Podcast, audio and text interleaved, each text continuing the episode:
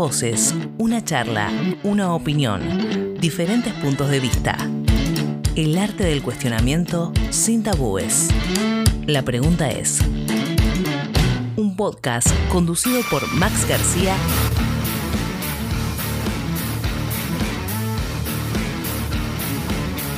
Hola, mi nombre es Max y antes de comenzar este episodio quería hacer una pequeña salvedad.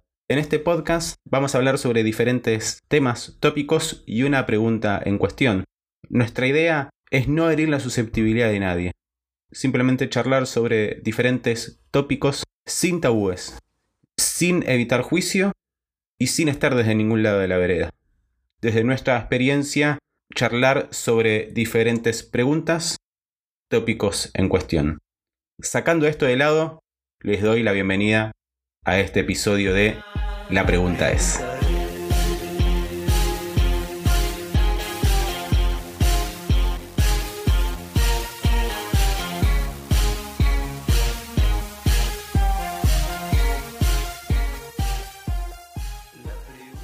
Estamos grabando con una invitada en, particular que es Julia Eva. Ella es actriz y comunicadora. Julia, muchas gracias por aceptar la invitación, che. Hola, gracias. Eva, que estás teniendo una agenda eh, digital y de presentación bastante ardua, me imagino, en las últimas semanas, meses. Sí, meses, y además como muy, muy de golpe. No, no fue algo, no fue algo, eh, ¿cómo se dice? Es como escalonado. Fue como de repente, había hecho, ponerle tres, cuatro videos normales a, a nivel llegada, de hecho, había hecho publicidad en Instagram, viste, como para, para mover ahí la rueda. Y de repente se, viraliza, se viralizó un video y se empezaron a viralizar y me llamaban de la tele, de la radio, y yo decía, ¿qué? Eh, ¿Cuándo? ¿Qué hago con esto? ¿Qué hago con todo esto? La, la, esta rueda de prensa, ¿qué hago? Pero bueno, bien porque además tu bajada en tus videos y eso es súper interesante y está bueno que tenga esa llegada y esa viralización, ¿viste? Porque no es que estás hablando de salga la gente a tomar sol. Estás como con una problemática que no se habla mucho y además de, una vivencia que va como desde por ese lado también. No te paras como en una postura academicista, ¿viste? De bajando línea científica. Es sí, no, porque tampoco, tampoco corresponde, porque yo no soy profesional de la salud y trato de ser muy responsable con respecto a lo que es la, comunicación de la salud mental. Y yo sentí también que, viste, cuando estás en el momento indicado, en el lugar indicado, como hay algo, viste, de, ok, porque mucha gente me decía, supiste ver la oportunidad, como si yo hubiera hecho una lectura, que me parece fantástico si alguien lo hace, pero digo, como si yo hubiera hecho un estudio de mercado y una y no, no fue así, o sea... Salió, ¿cómo surgió esa idea de... Yo te conocí con el video de, eh, oye, dame, ayúdame a ordenar mi pastillero, que pareció buenísimo. y, y después el de, de la, la, gente, el de la gente de suerte con tu vida me mandó esta caja y esa clase de videos ah. que me parecieron increíbles. ¿Cómo, cómo surgió la idea de hacerlo? o sea, en general los videos surgieron por una cuestión propia de comunicar y de, ayudar un poco al resto a que se manifieste y, pueda salir, como digo yo, del closet de la salud mental. Y después nosotros, así como más por los que me conociste vos, viste que son recursos que utilizan los influencers, tipo, bueno, prepárate conmigo para ir al desfile de no sé qué. y yo dije, bueno, prepárate conmigo para armar el pastillero. Yo no voy a ningún desfile, yo no tengo una vida muy instagrameable. Eh, entonces dije, bueno, eh, creo que también eh, hay un poco una tendencia en las redes de mostrar, hay dos tendencias. La tendencia de siempre de mostrar la vida perfecta, de mostrar todo, viste, blanco, puro, sin problemas o con problemas muy banales y, ay, ¿qué me pongo? ¿El short rojo o el negro? ¿Qué sé yo? Como eh, todos tenemos algunos momentos así como banales que están, está bien. Porque Obvio, sí, sí, sí. Está buenísimo pero también creo que hay una tendencia que está pasando ahora que es la de, mostrar la vida como es. Qué sé yo, estás hablando y atrás tenés los platos sucios, no sé por qué pasa. O sea, una cosa que Más vale, más vale, más vale. Sí, sí. Y bueno, surge un poco ahí de, construir eso y de, no sé, cagarme un poco de risa y creo que también eh, es algo que descontractura, porque posta que, o sea, una persona que toma medicación, sea psiquiátrica o no, se tiene que armar el pastillero para, para organizarse. Y digo, bueno, hagámoslo divertido. De hecho, eh, metiste un challenge, metiste el pastillero challenge. Metí el pastillero challenge y la gente se recopó y me mandaban unos pastilleros. se recopó. sí, sí. Había pastilleros que eran, o sea, la NASA para mí. Y yo decía, lo quiero, lo quiero, no, este me decían, eh, o no habla español o es de Chile, ¿me entendés? Tipo acá yo decía, ay, quiero un pastillero así inteligente. Unos pastilleros con una, tecnología que yo decía que prácticamente te diagnostican. Buenísimo. te dice las drogas de la pastilla, todo una maravilla.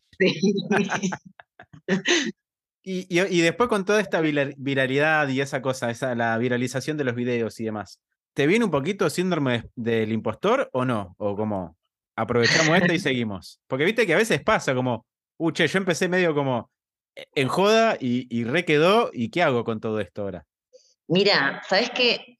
Que no me pasó, porque así como te decía que yo no hice una estrategia de, de marketing o de estudio de campo, sí fue una estrategia periodística, una estrategia comunicacional. Yo lo hice, o sea, yo lo hago como, un, como, como algo periodístico. En ningún momento yo lo, lo hice solamente como a modo de catarsis. Obviamente que, que, a veces en las stories hago catarsis y me muestro de una manera, yo trato de que sea una comunicación muy eh, atinada y responsable. Entonces, como de, entrada fue así el, el, proyecto, de hecho es un proyecto que nace en, una de las materias de, de la carrera de periodismo, de entrada fue una búsqueda por ese lado. Entonces no me agarró por ahí el síndrome del impostor y tampoco me dio como esto de, me superó. Me acuerdo que cuando le conté a mi psiquiatra que se viralizó, me dijo, ¿y cómo estás con eso? Como viste que te puede dar ansiedad y qué sé yo. Sí, que yo soy, yo soy actriz.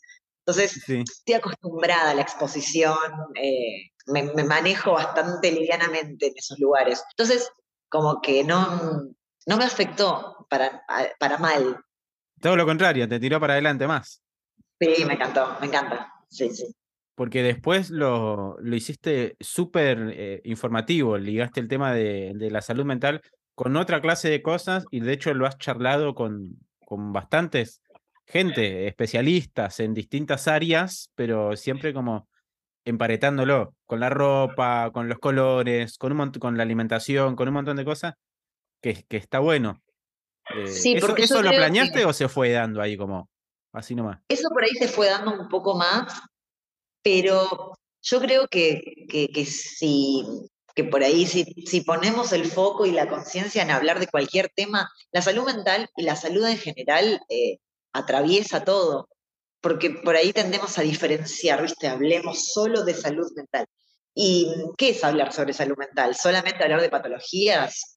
Me parece que no, porque si no también lo reducimos a que solo la salud mental es tener una patología y tomar una medicación. Y en algún momento de tu vida, sí o sí, tu salud mental digamos, estuvo en juego seguramente. Seguro, sí, sí. Estrés, ansiedad, depresión, lo que sea. Sí, sí. Sí, o, estuviste muy, muy triste, o, o no sé, o estuviste estresado por una mudanza, o por un parcial, o por un trabajo, y eso también es salud mental. Sí, sí, un montón.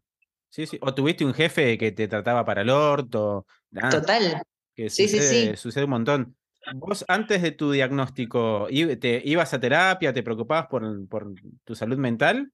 Iba a terapia, pero no sé, no sé, ahora lo veo a la distancia y medio que siento que iba por ahí por inercia Ok. Eh, sí, me, pues sabes que hablando de esto, sentía como un síndrome del impostor como paciente de terapia. Como que, como que yo decía, no sé si tengo tantos problemas para venir a terapia, como claramente los tenía, ¿no? Pero eh, sí, sentía un poco eso y iba y hablaba por ahí de temas o muy superficiales o cuando llevaba temas por ahí muy profundos eh, mi terapeuta de ese momento me decía, bueno, eso le pasa a todo el mundo. Entonces, uh. cuando pasa eso, que, que, en realidad después me entero, cuenta como una mala praxis. Sí, sí. Pero es, es, muy difícil evaluar una mala praxis en la salud mental, porque si vos tenés una mala praxis de una operación, está en el cuerpo, el cuerpo termina siendo como testigo de esa mala praxis. En cambio, en la salud mental, y anda a chequearlo. Porque es difícil. Vos no grabás las sesiones y además no quedan rastros tangibles en el cuerpo. Sí, sí, sí. Entonces, cuando te dicen eso y desestiman tu dolor, uno normaliza vivir mal. Y Uh, decís, ok, es así. es normal vivir para el orto, y no. Claro, sí. ¿Y qué te llevó a Así buscar ese diagnóstico? Eh, yo recuerdo en mi vida adulta dos grandes depresiones en mi vida. Ok, Las dos que, que tuve así como muy fuertes tuvieron un disparador. En uno fue, bueno, me quedé sin trabajo y en otro, bueno, la pandemia, que fueron dos cosas que nos, que nos, que nos pueden afectar a todos. sí, sí, sí. El tema es que siento que a mí se me, se me fue, como ida. Te superó. total. Me superó totalmente y cuando tuve esta la primera gran depresión del trabajo, no, no busqué ayuda profesional y se me pasó en un momento, de muy, después de mucho tiempo, ¿eh? Se me pasó, qué sé yo, puede pasar, viste, en la Sí, sí, sí, sí. bipolaridad, de repente, tuki, se pasó. Y después en la otra, en la pandemia, decidí buscar ayuda porque no podía más. Y bueno, ahí, ahí es cuando encuentro, me recomiendan una terapeuta, una psicóloga, que la amo, que es mi psicóloga, y ella me deriva a mi psiquiatra, que también es un gran equipo, creo que se armó. Bien ahí. Y ahí llegaste a eso. Qué bueno, qué bueno que lo sí. buscaste igual. Que no te tomaste tres gotitas de bag y seguiste la vida. No, ya me las había tomado y no funcionaba, me tomé un balde de flores de Bach, o sea, no, ¿Has probado esa clase de, terapias? ¿O cuáles has Sí, probado? por eso, por eso creo que, que hablo del tema también. Yo, si no puedo, si no lo sé, trato de no hablar. Y, Bien. y por ahí, viste, me bardean, me dicen, probá, no, no, no, a ver, eh, probé. Probé mm, las flores de Bach, flo- eh, ¿qué más? Eh, Reiki, eh, ¿qué más? Constelaciones, no, constelaciones no, ¿cómo se llama lo otro? Registros acá. Registros akáshicos. Hay un montón, sí, sí, sí, sí, un horror. Te faltó la tarjetita cuántica, guarda. eh. Ay, no, qué horror. Eso lo vi hace poco y dije, ¿qué es esto? Dios mío.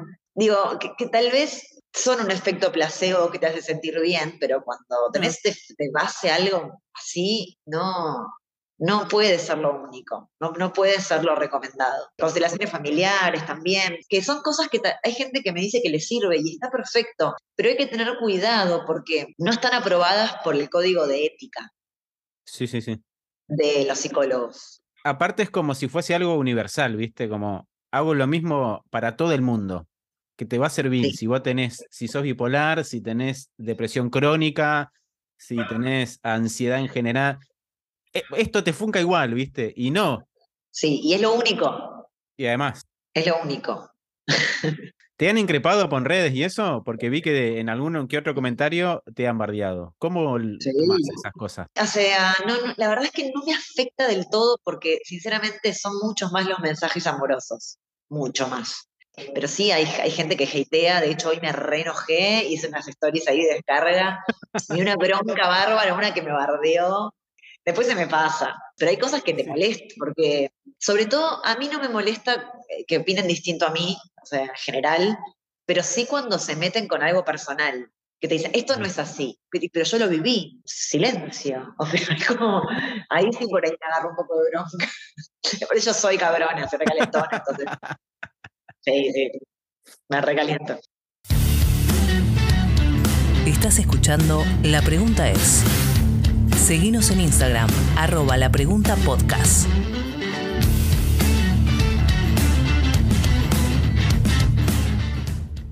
¿Probarías hongos? No, ¿No?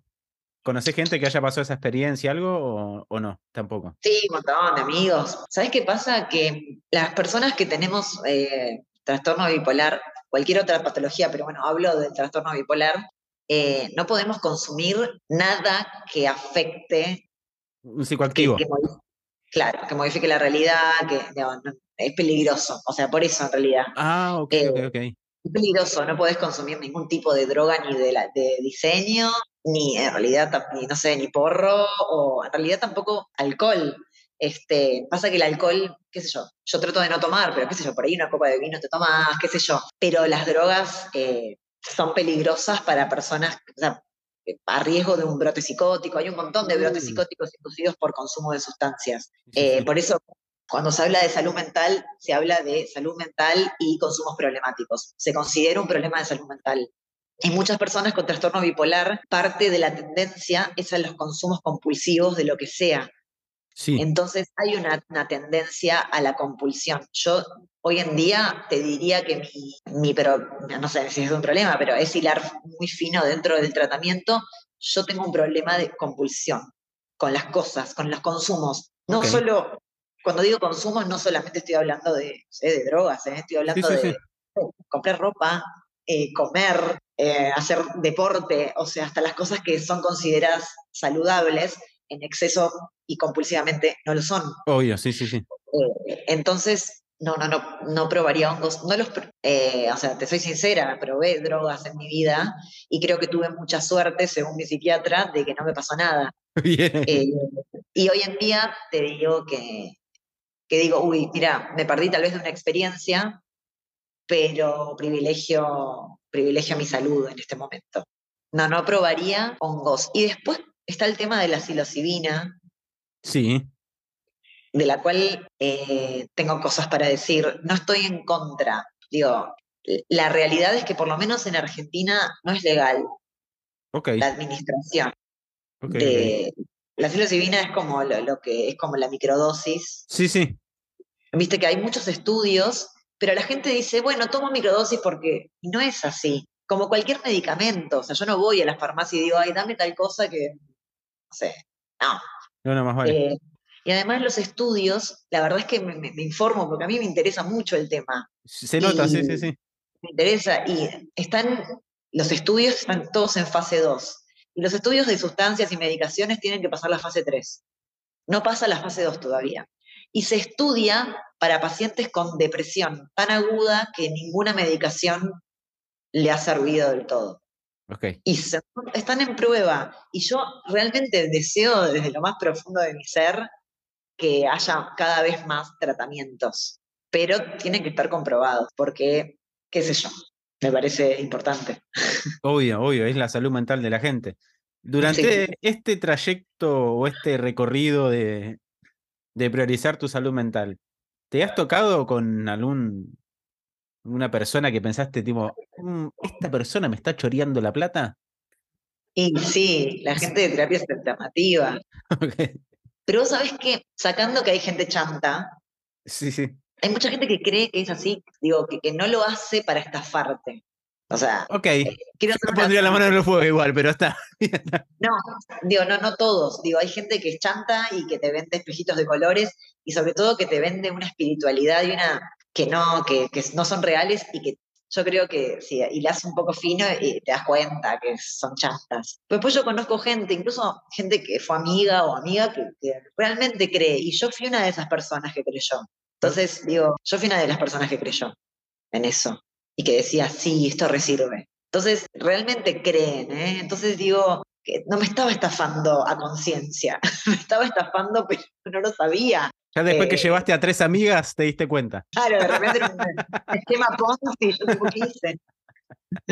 Pero hay como una cosa medio así espiritual en las redes, un montón, ¿viste? Como que, ah, pero si vos no, si no vibrás en esta energía, sos un idiota, como que va un poco como por ese lado también. Y esa persona capaz que, que ni siquiera sabe lo que es vibrar en un teléfono celular y, y se pone como en esa postura como, no, mirá que yo estoy acá en modo tipo, no sé, eh, las enseñanzas de Don Juan y nada, y desde su, su casa en Palermo. Sí, algo como de la elevación y de que también me resulta clasista.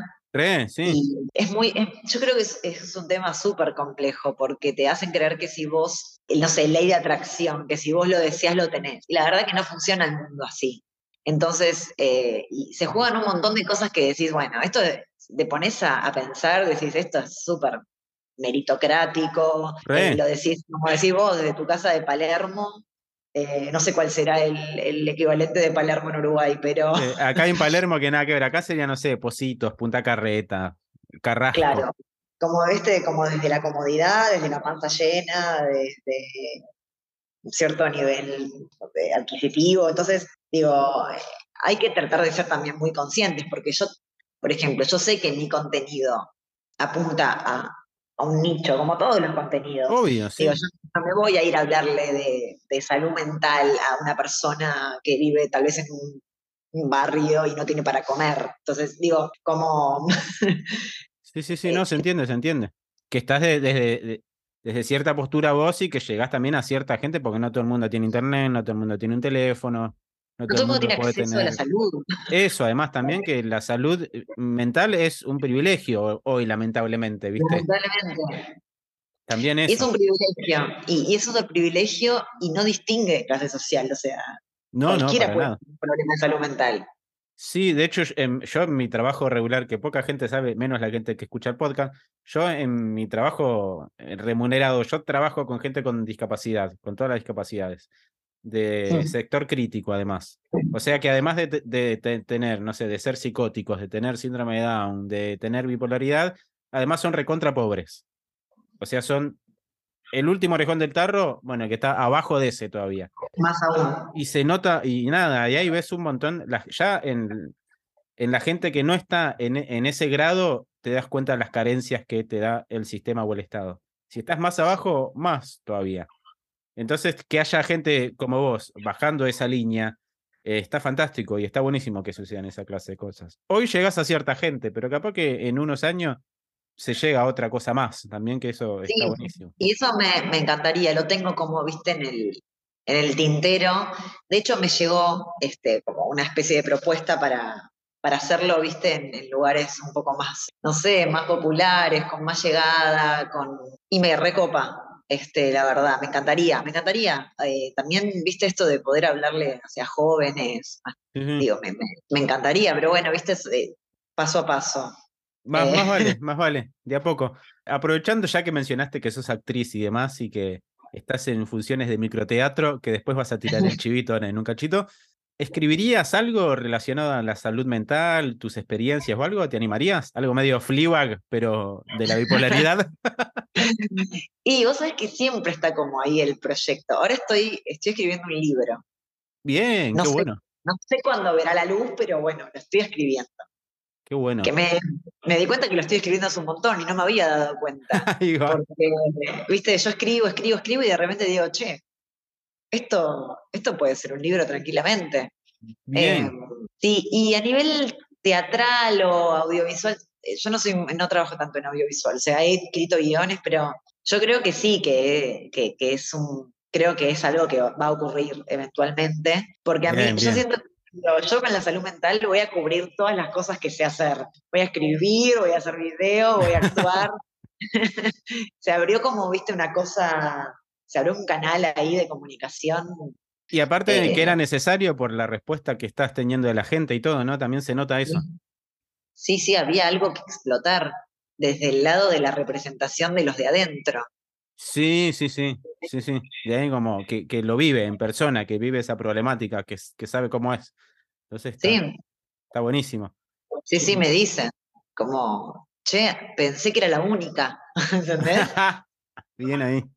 Y digo, no, somos una banda. Somos una, una psicobanda. Eh, ya se- para cerrar un poquito, también y aprovechando ahí los contenidos que estás subiendo a tus redes sociales, que subiste hace poco uno y también que, que sos actriz, subiste un uno sobre series y salud mental. Sí. eh, que todos pedimos, queremos ya más de las partes que sigan, las que sean necesarias. ¿En dónde, en qué series o pelis lo viste más bien representado? Además de las que ya Eh, mencionaste, ¿no? Que si no las, sí. si no las vieron la gente que lo escucha, bueno, después tiramos las redes sociales ahí de Julia para que las chusmen. Bueno, en el video subí Bojack, subí. eh, ay, me- se me hizo un blanco. Please ¿sí? Like Me Please Like Me eh, y Spinning Out. y Spirit. Out. Eh, esas las recomiendo, pero mira, hay una, una serie, un capítulo de una serie que se llama Modern Love, sí, eh, que cuenta, son eh, unitarios, cada capítulo es una historia distinta sobre el amor en Nueva York. Entonces decís, ay, Sex and the no sé, viste, decís, ay, qué liviano debe ser esto, lo veré un domingo. Y no, porque el tercer capítulo, que es el que me parece que, que recomiendo mucho, se llama Take Me As I Am, Whoever I Am, sería como, tomame como soy, quien quiera que sea, que es la historia de una chica bipolar, este, que lo hace Anne Hathaway, que es, es tremenda actriz. Tremenda, y realmente actúa muy bien acá, representa muy bien la patología, por supuesto con sus licencias ficcionales. Obvio, sí, sí. Además que, además que sale por Prime Video, que es lo menos woke del mundo, pero está. Claro. Y además, realmente, está bien que haya licencias ficcionales, si no sería un documental. Eh, está bien, está bien. O sea, que se hace, es rápido, te lo tienen que mostrar todo, me parece bien. Pero está muy, muy bien ella y yo siempre digo, bueno, yo digo cómo me siento, cómo es. Si quieren ver cómo por ahí uno siente, me parece que es una un muy buen ejemplo. Eh, el mejor que vi hasta ahora. Bien, bueno. Morlov. Tercer episodio. La pueden ver por Prime Video, así que nada. Además de las otras, sí. Horseman y demás. Yo te recomiendo, antes de acá de finalizar, que veas un don, un done, un dan.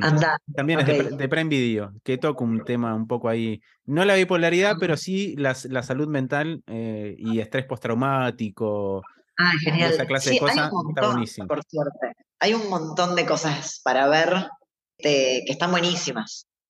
Y los representan bien. Así que nada, vamos a poner ahí cositas capaz en la descripción de, de este episodio. Julia, yo te agradezco un montón por la buena onda, por coparte acá en estar en este episodio, en charlar un rato y demás. Anda tirando tus chivitos, redes sociales, lo del teatro y demás. Bueno, primero, muchas gracias por invitarme. Eh, me encanta hablar del tema, siento que es eterno y que, mientras más hablemos, menos va a pesar. Eh, así que, bueno, muchas gracias. Nos paso a mis redes sociales. Eh, en Instagram es la Julia Eva, en TikTok es bye, como chau, eh, en inglés, B-Y-E, guion bajo, guion bajo, polar. Y después, bueno, cuento de los chivos de teatro. Estoy en, en Microteatro Buenos Aires, Mira, hoy es la última función de la obra que estoy haciendo, pero en octubre estreno otra que se llama Muerte para Millennials. Así que a los que anden por Buenos Aires, vamos a estar de miércoles a sábado todo el mes de octubre. Y si quieren, me pueden escribir por redes sociales y me cuentan si vinieron o si quieren venir y, eso. más cosita. Qué buen nombre, che, ¿eh? Muerte para Millennials. Sí. Qué flash. Muy bueno ese nombre, muy bueno ese nombre. ¿De qué trata un poquito? ¿Se puede contar un poquito, un snippet ahí? Sí, sí, obvio. Es la historia de un chico que se llama Juan, eh, cuya novia falleció hace unos años y mm, él intenta contactarla con un tutorial que encuentra en YouTube para conectarse con gente muerta. Uh, ok. Y la contacta, por suerte o no tanta suerte. Así que es un poco ese encuentro muy bueno, qué interesante. Y como los millennials queremos utilizar todo YouTube como si, viste, como es un chiche nuevo, porque nos queríamos con analógico, decimos, hay todo por YouTube. Así que es un poco esa analogía de, utilizar eh, eh, Internet para cualquier cosa. Muy bueno. Muerte para millennials en octubre. ¿En qué, ¿En qué lugar van a estar? Microteatro Buenos Aires. En Microteatro Buenos Aires. Donde estás haciendo la obra ahora que termina el día que estamos grabando este episodio. Así es. Bueno, nada, lo dejamos ahí. Muchas gracias, Julia, muchas gracias. Gracias a vos.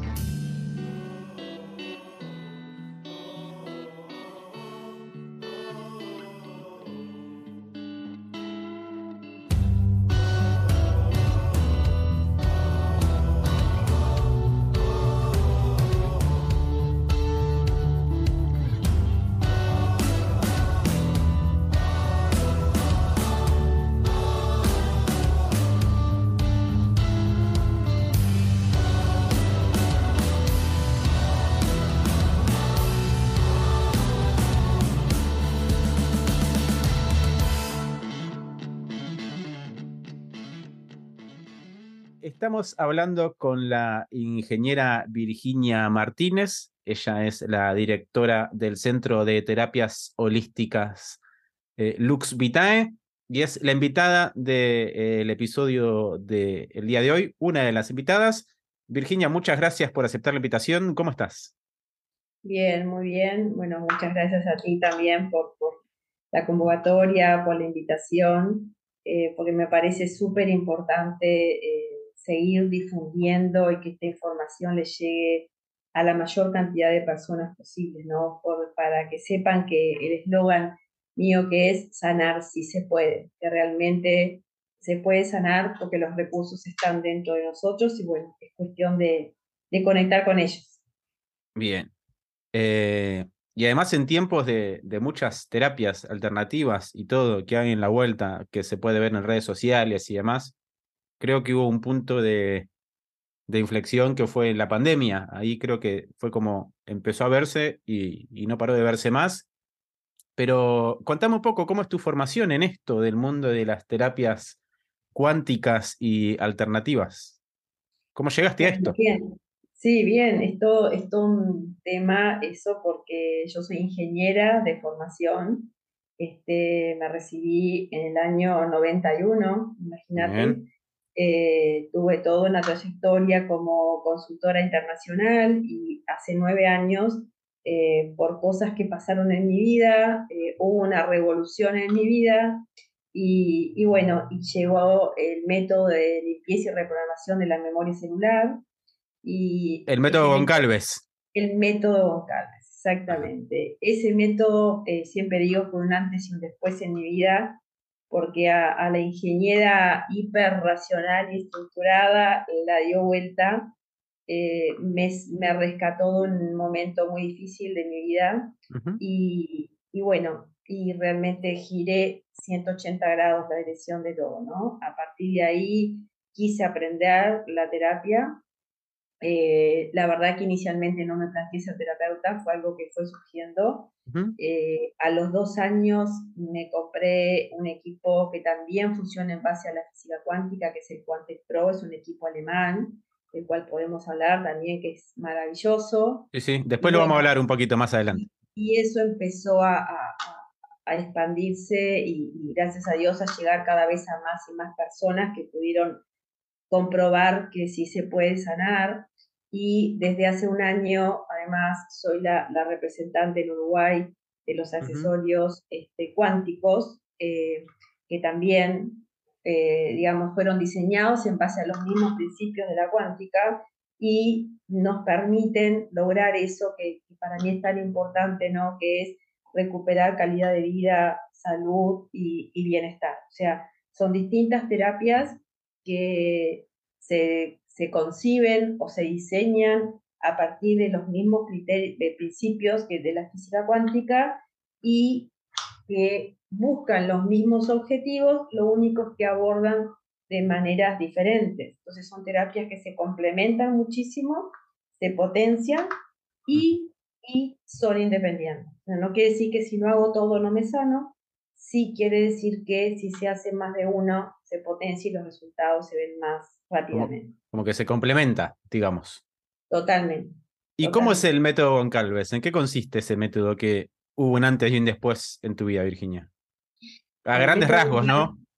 Sí, claro. Eh, recién se fue una, una paciente, ella es médica, y me decía, wow, esto es impresionante porque a los racionales nos pasa por arriba, porque justamente lo que hace es que nos ayuda a conectar con nuestro inconsciente sin hipnosis, sin hipnosis, o sea, la persona está totalmente consciente y vamos encontrando allí las causas por las cuales nos pasan determinadas cosas en el presente. O sea, eh, se basa en que nosotros somos resultado de una historia, esa historia está guardada en, nuestra base de datos celular y utilizando este método podemos acceder a esa información, podemos modificar esa información, lo que tenemos guardado, y por la relación causa-efecto podemos ir modificando la información presente de nuestra vida. O sea, la relación se trata de decir, bueno, tengo algo que me molesta,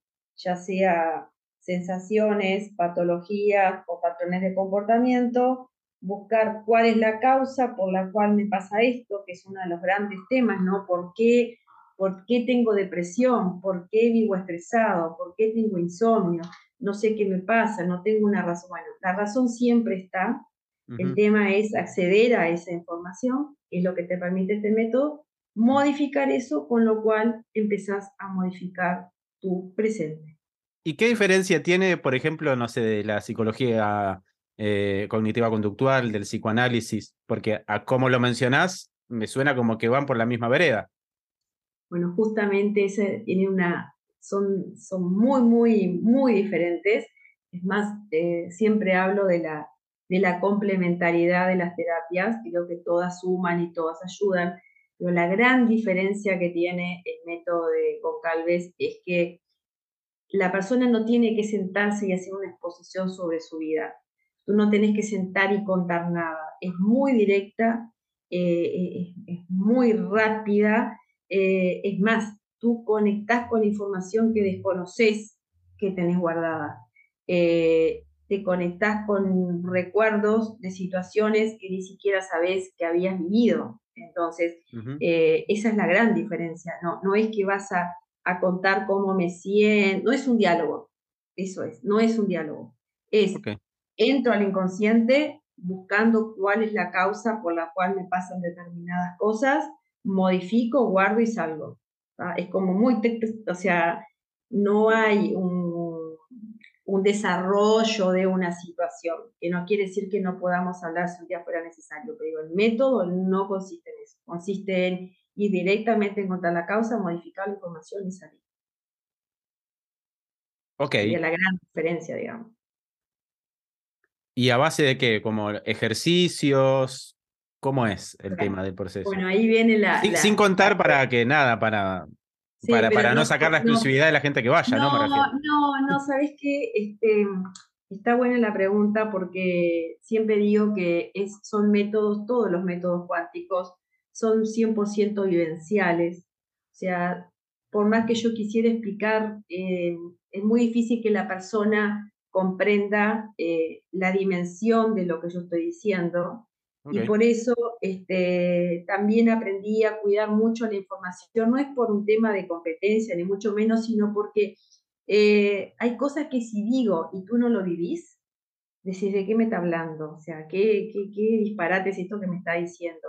y realmente es muy fuerte lo que se vive en la consulta. Entonces, por eso siempre insisto en que sí en el concepto de qué se trata, em, que, que, se basa o se diseñó en base a, descubiertos, a descubrimientos científicos.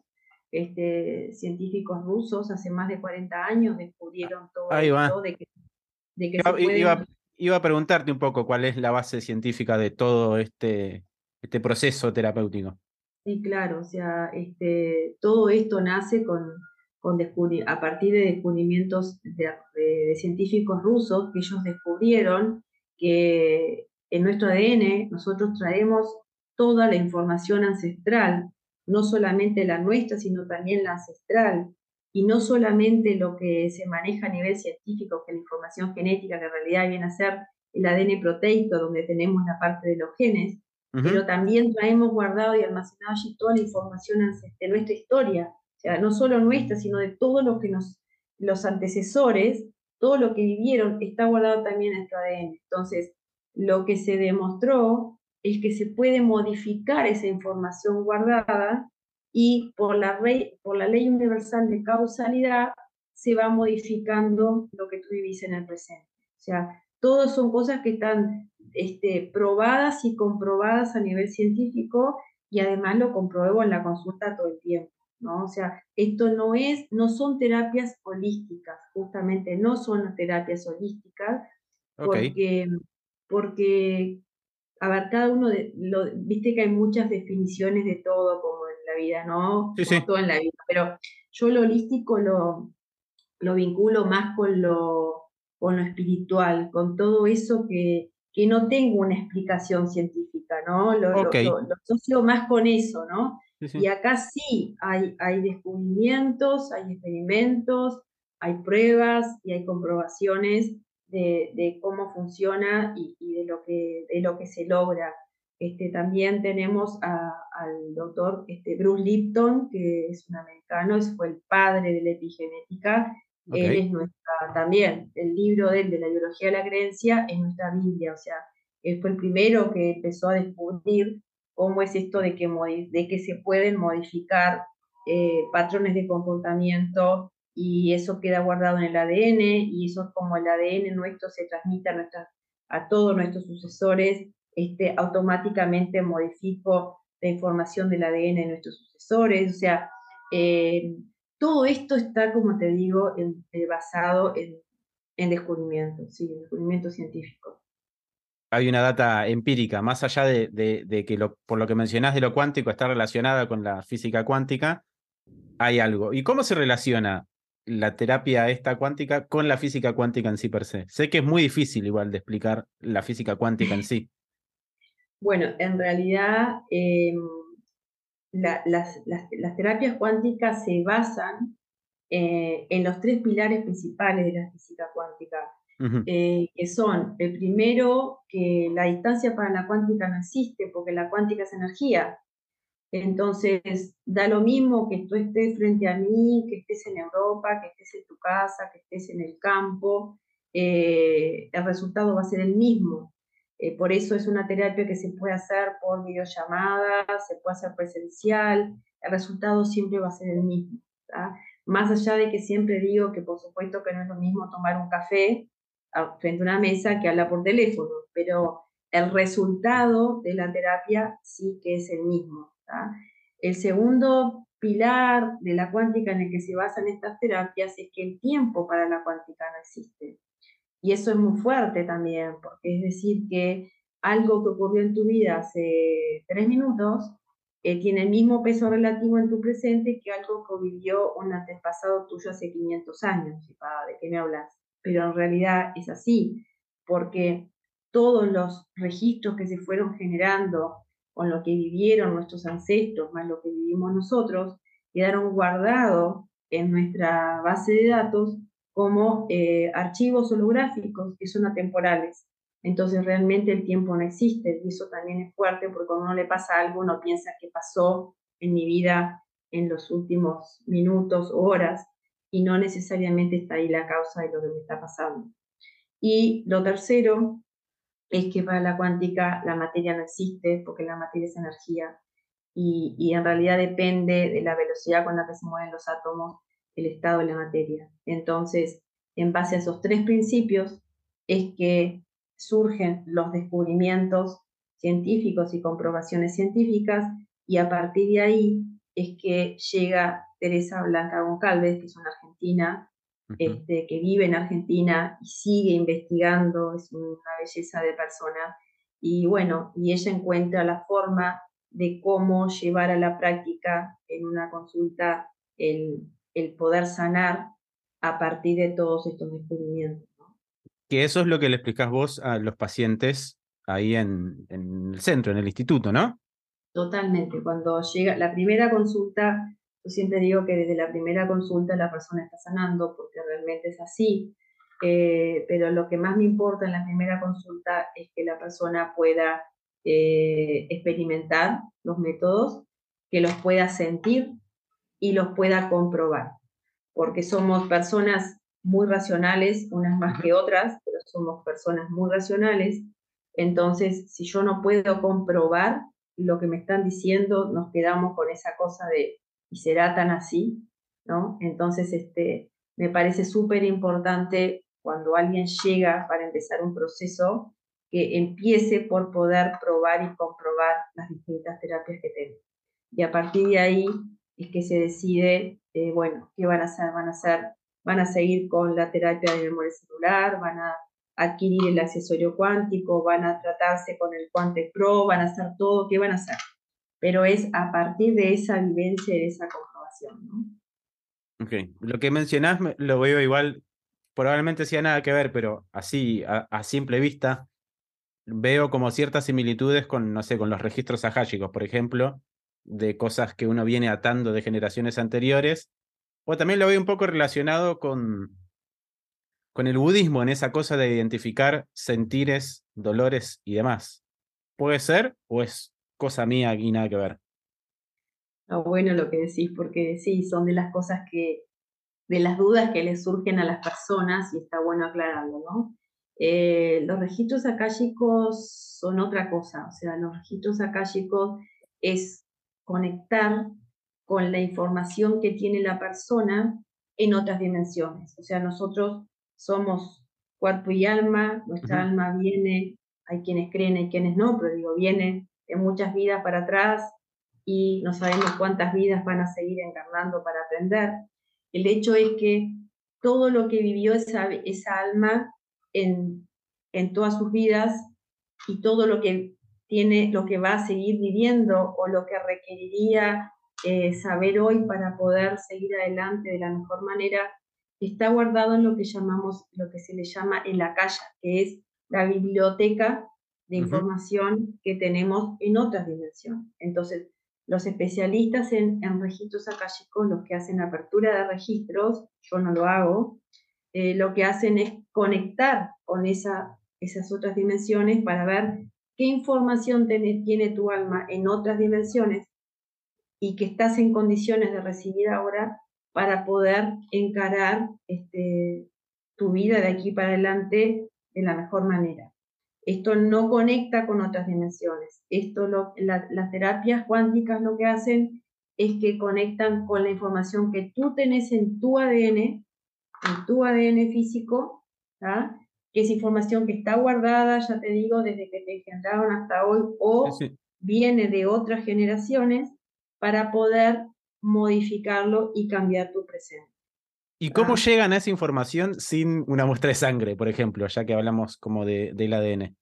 Bueno, eh, se, accede al inconsciente, justamente eso fue uno de, las grandes, de los grandes descubrimientos, por ejemplo, de Teresa Goncalves, de cómo podemos hacer para acceder al inconsciente.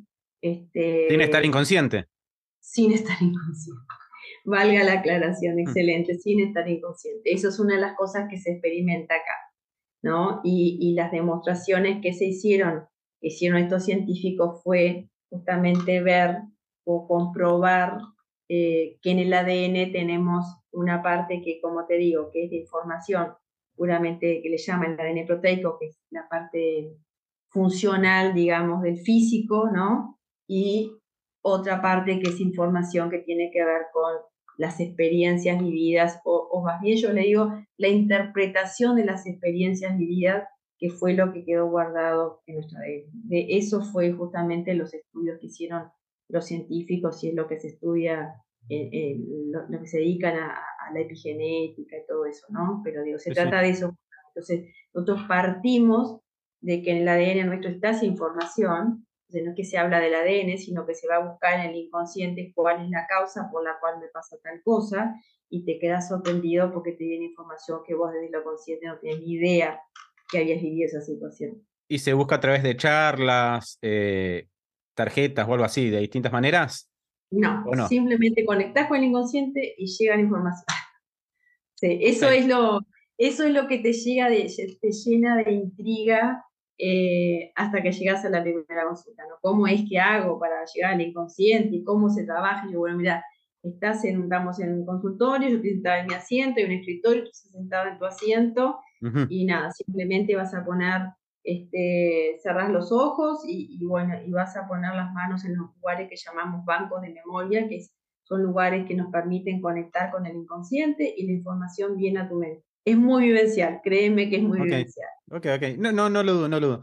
Eh, ¿Y cómo es el con respecto al tema de, de las psicopatologías? Porque vi que eh, también en tu consultorio tratan un poco esos temas, depresión, ansiedad, autismo, bipolaridad, una cosa así. Y leyéndolo desde afuera, suena como que, che, acá se cura esto, como, no sé, está como un poco de cosa. ¿Cómo es ese, esa clase de cosas, porque no es lo mismo una persona bipolar, una persona depresiva crónica, una persona que tiene ansiedad, estrés, una persona con cáncer, por ejemplo. ¿Cómo, cómo es ahí el, tema? ¿Se utiliza esta clase de, medicina cuántica, otra clase de terapias, ¿cómo, todas juntas, cómo lo manejan? Más allá de que sé que depende de que cada caso es distinto, ¿no? Sí, eh, el tema es que, primero sí, nosotros somos cada persona eh, es una historia diferente, porque cada persona tiene una historia propia, por lo tanto su mundo es diferente y este, las, las, posibles causas o los posibles eventos que estén generando lo que tú estás viviendo es propio de cada uno. Eso por un lado. Por otro lado, eh, personalmente eh, prefiero evitar eh, ponerle rótulo a las situaciones. O sea, yo a mí, a veces me dicen, me dicen, ay, vos sé que uno de los problemas que tengo es que no tengo diagnóstico. Yo, en realidad a mí no, no me importa, porque lo que sí me importa es saber qué sentís. Porque lo que sí sabemos es que todo lo que sentimos o todo lo que nos molesta tiene una causa. Entonces, viste que de repente decía, no sé, tenía apendicitis, pero no tenía dolor en la ingle, tenía vómito, yo qué sé, por sí cualquier cosa, ¿no? sea, y entonces era difícil diagnosticar. El punto acá es que no importa el diagnóstico, sino lo que importa es qué siento, qué malestar tengo, qué molestia tengo, eh, qué quiero cambiar. Entonces, a partir de ahí es que vamos a ver cuáles son las causas para modificar.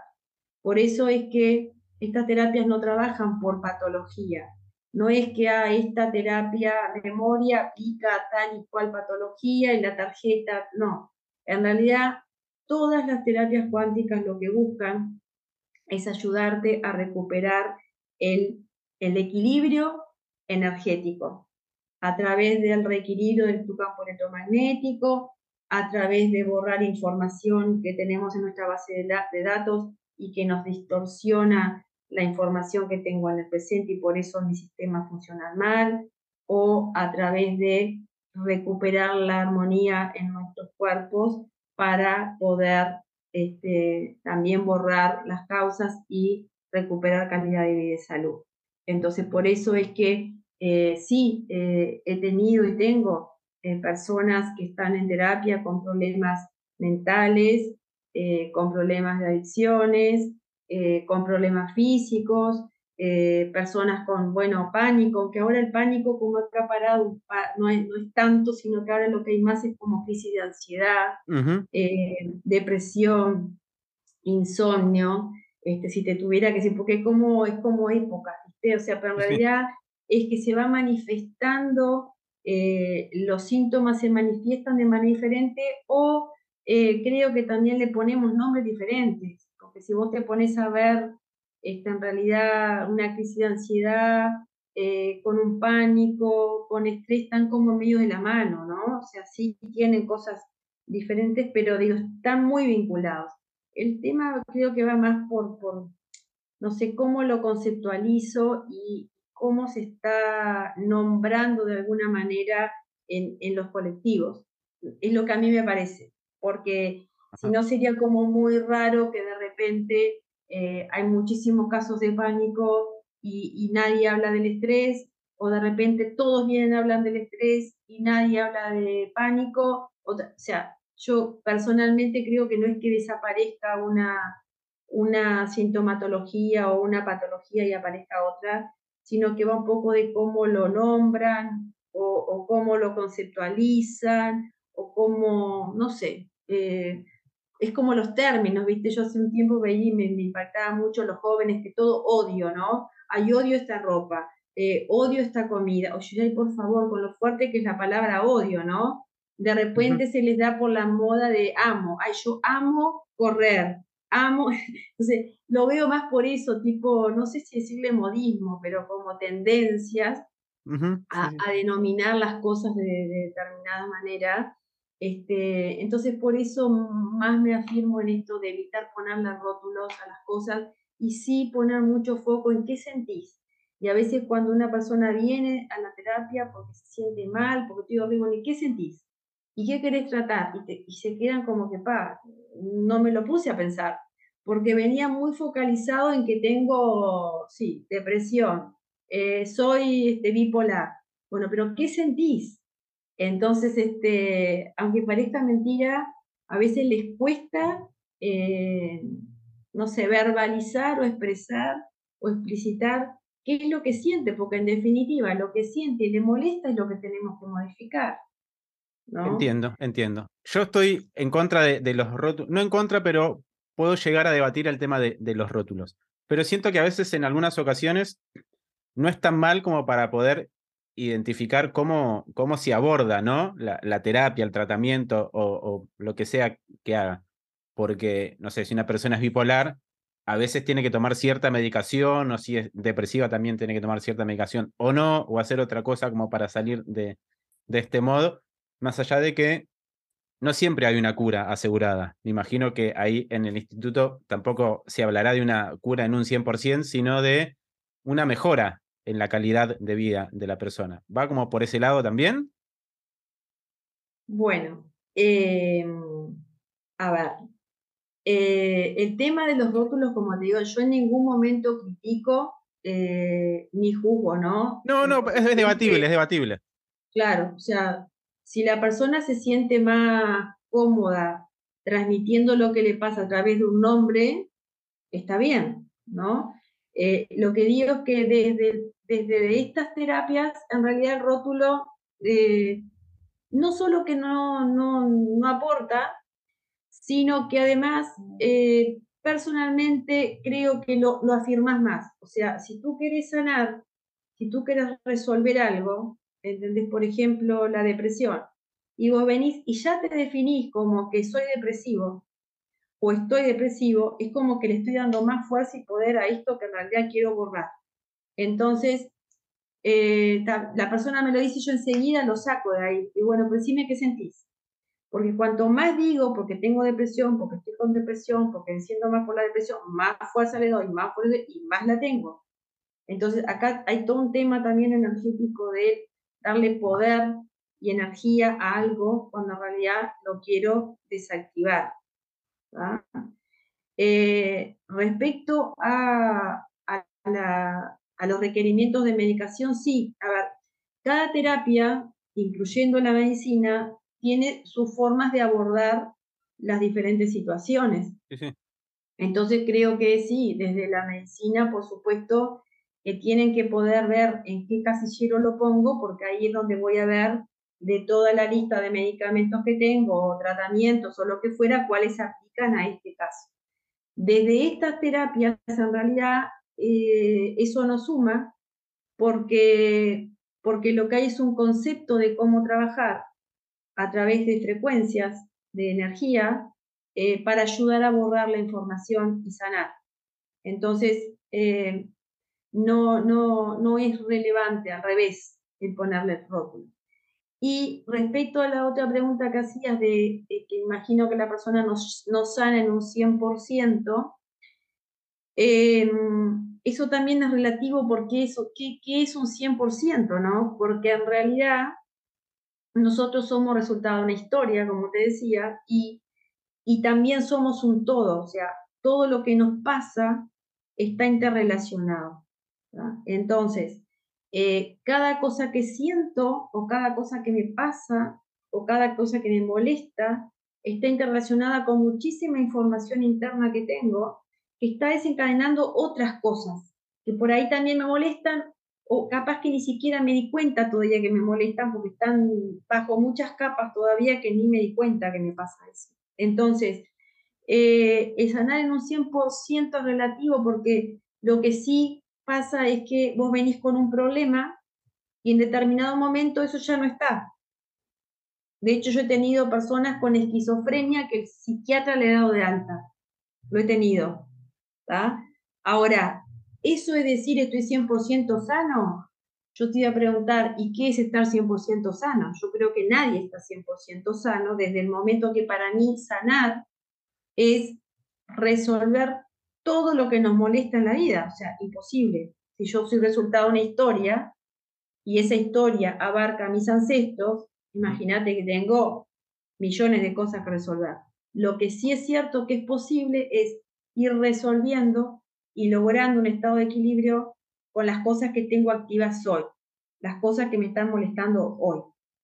Y ahí es cuando la persona dice, bueno, yo creo que por acá puedo suspender, o yo le digo, me parece que podríamos suspender la terapia porque te veo bien, no hay nada que te molesta, te sentís bien, y bueno, y se le da lo que yo le llamo darle de alta, y que en realidad es que la persona deja de venir con cierta periodicidad a la consulta, pero eso no quita que la persona en determinado momento vuelva, porque tú seguís viviendo, siguen sucediendo cosas, se siguen activando patrones de información que tengo guardada en mi base de datos, entonces van a ir surgiendo nuevas cosas para tratar.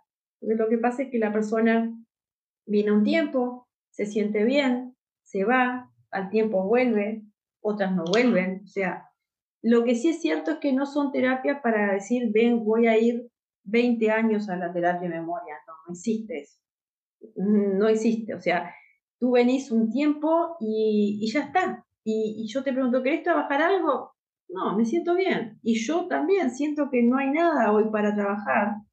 Más que si querés, bueno, trabajemos para estar en equilibrio, para sentirte bien, para estar relajado. Pero digo, realmente tú eh, lográs tener ese equilibrio que es lo que todos deseamos para poder vivir. Entonces ahí es cuando se da alma. Por eso viste que digo lo de relativo del, sanar en un 100%, porque realmente creo que es relativo. Bueno, eh, Virginia, muchas gracias por esta charla, por deslumbrar acá con, con todo el conocimiento. Eh, más que nada agradecerte. Quedan minutitos acá para que nos termine la reunión. ¿Querés tirar las redes sociales de, tus trabajos y demás para que la gente ah. que tenga ganas de contactar lo pueda hacer a través de, los medios que tengas? Excelente, bueno, eh, les voy a dar los teléfonos para que, que se pueden comunicar vía WhatsApp, el 093-363-998 y el 095-890-777. Esos son los teléfonos de administración y míos por WhatsApp nos comunicamos. Y si no, también en las redes, en Instagram y en Facebook, como LuxVitae, LUX, B corta I, T A E, es el nombre del centro. Y también está la web, donde tienen la descripción de las terapias y los productos que trabajamos, que es www.luxvitae.uy. Así que bueno, la agradecida soy yo por, por la oportunidad que me brindaste de poder compartir este, bueno, este, estoy abierta a todas las preguntas y planteos.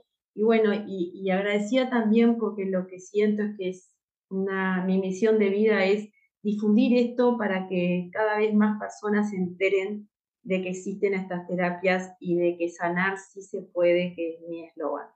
Así que bueno, muchas gracias, encantada y seguimos en contacto. Seguimos en contacto, Virginia. Muchas, muchas gracias. Gracias, chao, chao.